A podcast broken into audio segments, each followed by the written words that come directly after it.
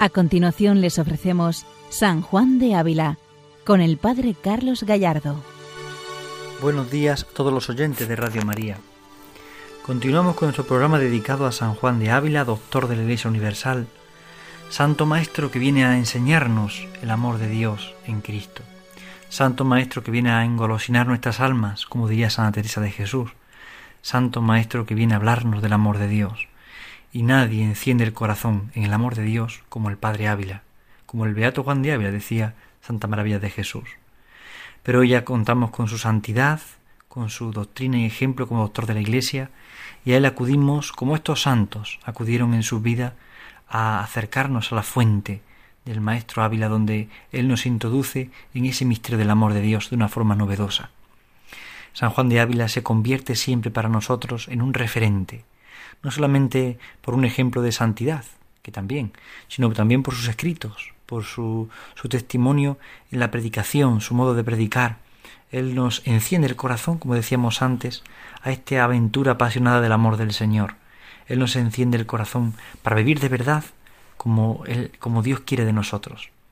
Es lo que le pedimos al Santo Maestro en esta mañana, que meditando sus textos, su predicación, nos lleve al amor de Dios y nos haga vivir siempre en la voluntad del Señor para nosotros. Es importante para un cristiano descubrir cuál es la voluntad de Dios en la vida y descubriéndola, ponerla en práctica, vivirla. San Juan de Ávila destacó por acompañar espiritualmente a muchas almas para que descubrieran la voluntad de Dios en su vida y se entregaran a Él de verdad. Hoy vamos a empezar a, meditar, tardaremos unos días en verlo completo, el sermón número 76. Es un sermón que San Juan de Ávila predicó en el convento de Santa Clara en Montilla el 22 de julio de 1554. Lo hizo el día en el que la toma, en el que tomó el velo la condesa de Feria, Ana Ponce de León. Hablaremos un poco de ella, de quién es la condesa de Feria, y veremos su relación con San Juan de Ávila, y entraremos así en el texto del sermón 76, donde el Santo Maestro, el día de, de Santa María Magdalena, hace una comparación preciosa de la Magdalena, del amor de María Magdalena hacia el Señor, con el amor de la condesa de Feria. Tenemos que eh, pensar que esta condesa de Feria es una mujer que murió con fama de santidad en el convento de Santa Clara de Montilla, una mujer que, que además de después de quedarse viuda supo entregarse a Dios y descubrir cuál era la voluntad de Dios para ella, y acompañada siempre de la orientación y la guía espiritual de San Juan de Ávila. Antes de entrar en el texto del Sermón 76, vamos a preguntarnos quién era la condesa de Feria. ¿Quién era? Ana Ponce de León. Ella es hija de los marqueses de los primeros duques de Arcos y nació el 3 de mayo de 1527. Quedó huérfana bastante joven, siendo un niño todavía, y se inclinó por la espiritualidad desde la infancia. Pero es verdad que fue de alguna forma obligada a casarse con 14 años con el conde de Feria, don Pedro Fernández de Córdoba, hijo de la marquesa de Priego, gran amiga del santo maestro Juan de Ávila. En, esta, este momento de su matrimonio, eh, la condesa de Feria descubre o conoce de alguna forma muy intensa lo que llamamos la espiritualidad del recogimiento, propia del siglo XVI, una espiritualidad de orientación franciscana que, que influyó mucho en su vida y en su modo de orar, en su modo de entender la vida espiritual. El conde de Feria muere bastante joven, en el año 1552, y ella, a la muerte del conde, se va con su hija de seis años, Catalina, a Montilla, a la casa de la marquesa de Priego, donde tiene cerca además a San Juan de Ávila. Sigue bajo la dirección espiritual del Santo Maestro y está en casa de su suegra, pero ella siente una gran inclinación a la vida contemplativa, a la vida monástica.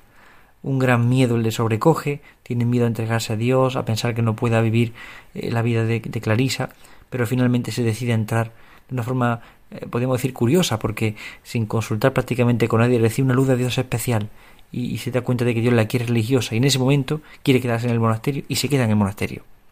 Esto fue en el año 1553. Ya al año siguiente, esto fue en julio del 53, pues el año siguiente, en julio del 54, es cuando ya oficialmente toma el velo y San Juan de Ávila le entrega ese velo. San Juan de Ávila la acompaña en este momento de discernimiento espiritual. San Juan de Ávila siempre será hasta su muerte, en el 1569, gran amigo y compañero de la Santa Condesa, como le conocen en muchos lugares.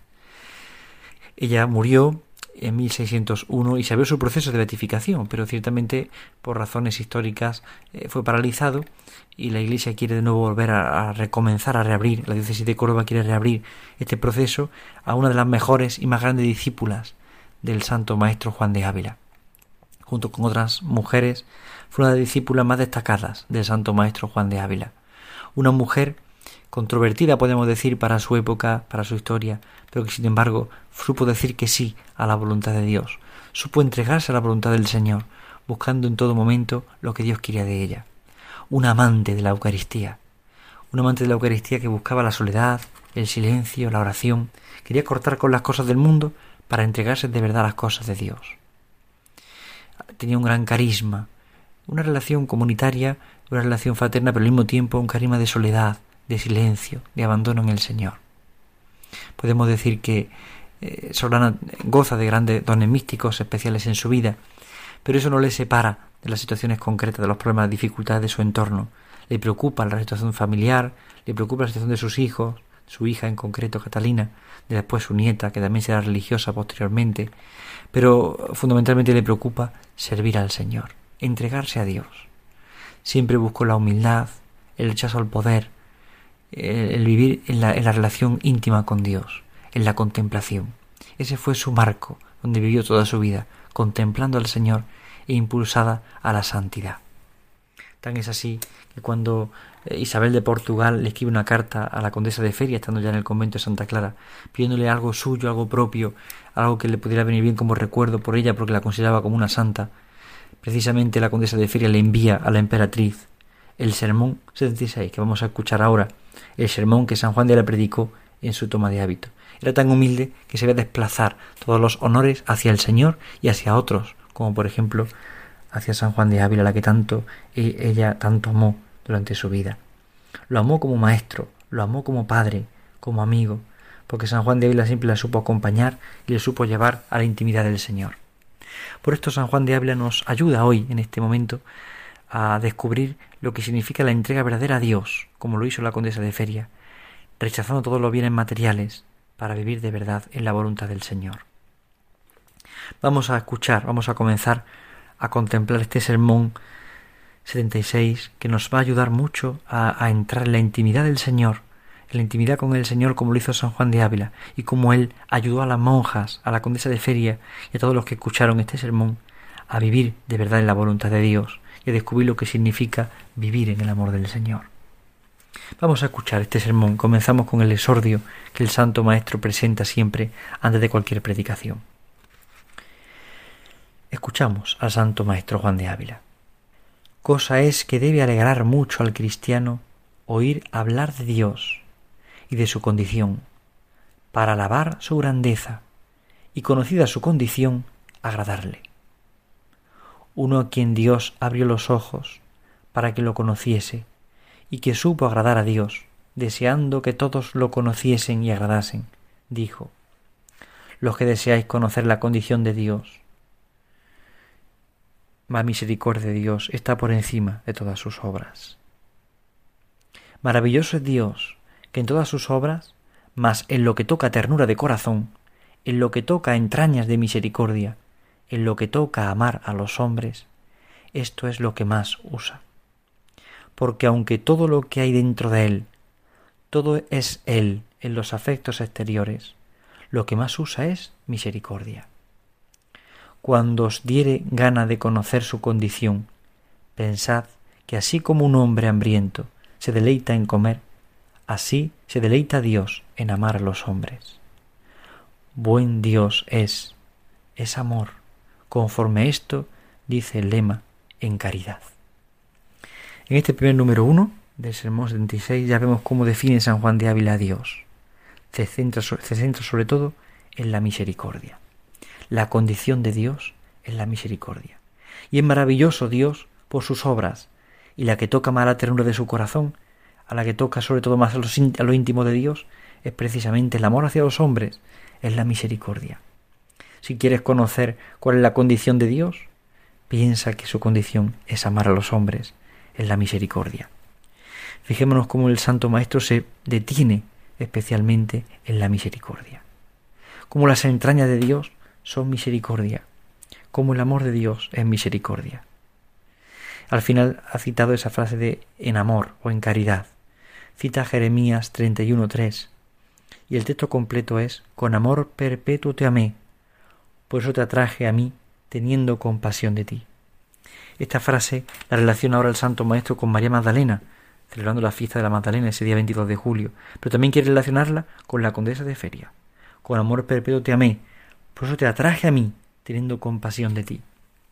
El Santo Maestro quiere hacer ver a todos cómo con ese amor eterno Dios ya pensó en la condesa para que fuera mujer entregada a la Eucaristía, mujer entregada a la oración, mujer contemplativa, pero quiso que pasara por su matrimonio con el conde de Feria, que pasara por ese estilo de vida para entregarse después a Dios en plenitud, porque con amor eterno te amé, y la voluntad de Dios estaba esto, con misericordia eterna te amé, con amor perpetuo, con caridad. Son las palabras que el Santo Maestro en este momento quiere hacer casi como sinónimas, para que comprendamos lo que supone, lo que significa esa entrega radical al Señor. Por esto dice ahora en este número 2 del Sermón 76. Palabras son de ponderar días a que te quiero bien, amor eterno te tengo. Si el amigo antiguo es bueno y no se debe trocar por el nuevo, el amigo eterno, cuánto mejor será. Con amor perpetuo te amo. Y aunque el amor que tengo es eterno, porque yo soy eterno, enséñetelo en tiempo, en atraerte a mí, viendo cuán mal te iría sin mí. Trabájete a mí, habiendo misericordia de ti. Bien dicen con la presente festividad. Si la Magdalena fue atraída a Cristo, fue porque con amor eterno la amó, y la señal de que Él amó a uno con amor eterno es amar el hombre a Dios en el tiempo. Son grandes los misterios de hoy. Sin el favor de nuestro Señor no sabríamos hablar aún de las cosas menores, cuanto más de las mayores roguemos a la Sagratísima Virgen María, ruegue a su Hijo precioso y bendito, nos dé de su Santo Espíritu, para que hablemos lo que Él quiere que hablemos. Así comienza San Juan de ver este sermón con este exordio, dividido en dos números. Hemos visto ese amor eterno de Dios en el número uno, pero también vemos ahora cómo la Magdalena fue atraída por Cristo con ese amor eterno, y cómo la señal de que Dios le ama con amor eterno es que ella puede amarle en el tiempo. El hombre puede amar en el tiempo a Dios porque Dios le ama eternamente. Es preciosa esta reflexión que nos puede dar mucho a descubrir lo que supone, lo que significa la relación con Dios. Porque Dios me ama eternamente, yo puedo amarle en el tiempo. Y porque le amo en el tiempo, es manifestación de que Dios me está amando eternamente. Así San Juan de Ávila une la relación del hombre con Dios, de Dios con el hombre, el natural y el sobrenatural, la voluntad humana con la voluntad divina. Y precisamente son grandes estos misterios de hoy, dice el santo. En la fiesta de la Magdalena, el día de la toma de hábitos de la condesa, son grandes estos misterios de hoy. ¿Por qué? Porque, porque son cosas tan grandes, tan mayores, que nacen de la voluntad de Dios. Es una voluntad eterna de Dios. Es un amor eterno el de Dios.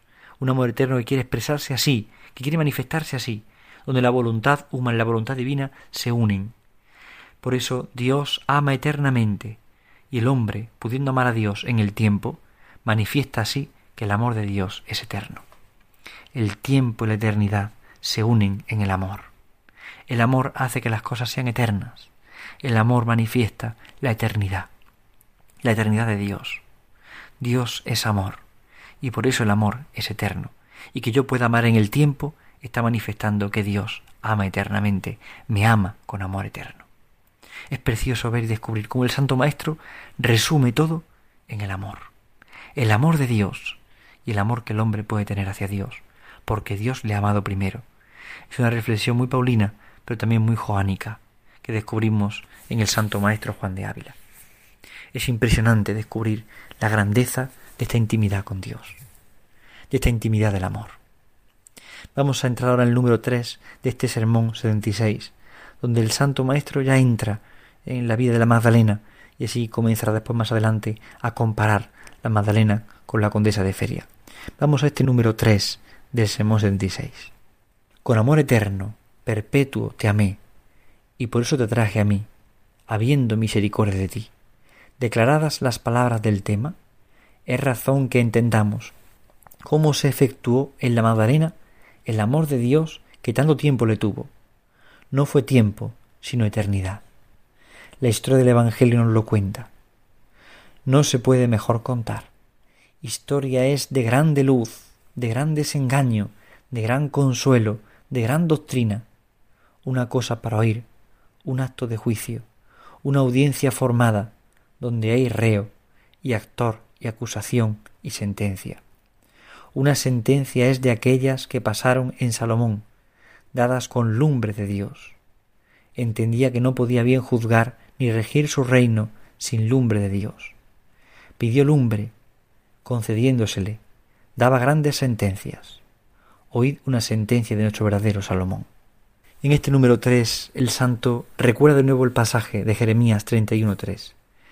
Siempre partimos de la base de que San Juan de Ávila, cuando predica, está predicando sobre algún texto bíblico, siempre tiene como telón de fondo una experiencia espiritual, un texto bíblico. En este caso nos encontramos con el pasaje 31, capítulo 31, versículo 3 y siguientes de Jeremías. Con amor eterno te amé. Por eso te atraje a mí, haciendo misericordia de ti.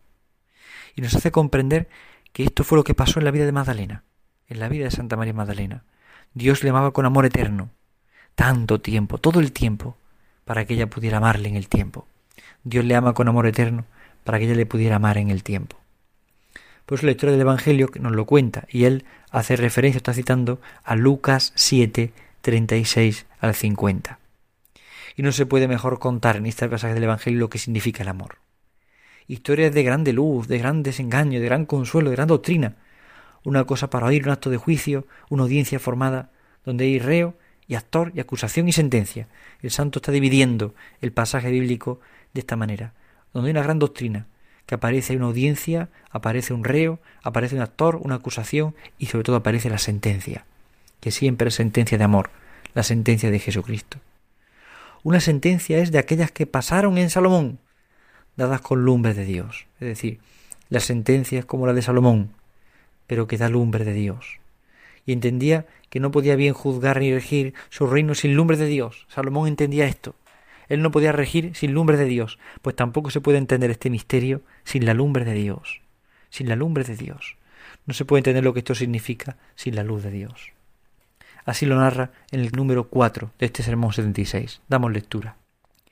Un fariseo convidó a comer a Jesucristo nuestro Señor con ruin intención. Debía ser por tentarle posible es que no estuviese del todo mal con él, sino solamente dudoso de su santidad. Quiero convidarlo, veamos qué cosa es. En el comer lo veré, en el hablar, en los meneos. Dios no guarde de dobleza de corazón. Estando comiendo, he aquí el reo. Comían parece que en alto. Entra una mujer, dice el evangelista, pecadora de la ciudad.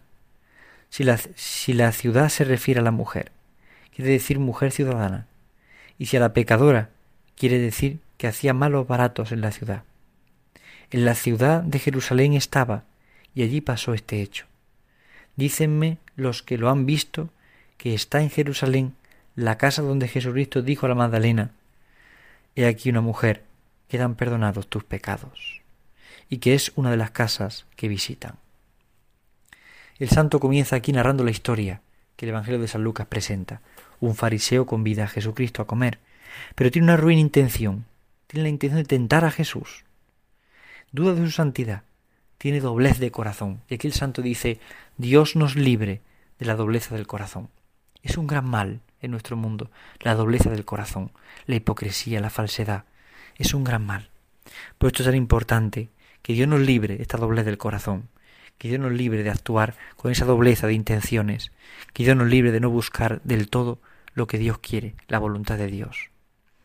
Por eso es tan importante entrar en este texto y comprender lo que significa. Comían en voz alta, estaban ahí en voz alta, pero el reo es la mujer que aparece. El reo es la mujer que aparece. Entra una mujer, así lo narra el evangelista, pecadora en la ciudad. Pero es sorprendente lo que dice. Si la ciudad se refiere a la mujer, quiere decir que la mujer es ciudadana.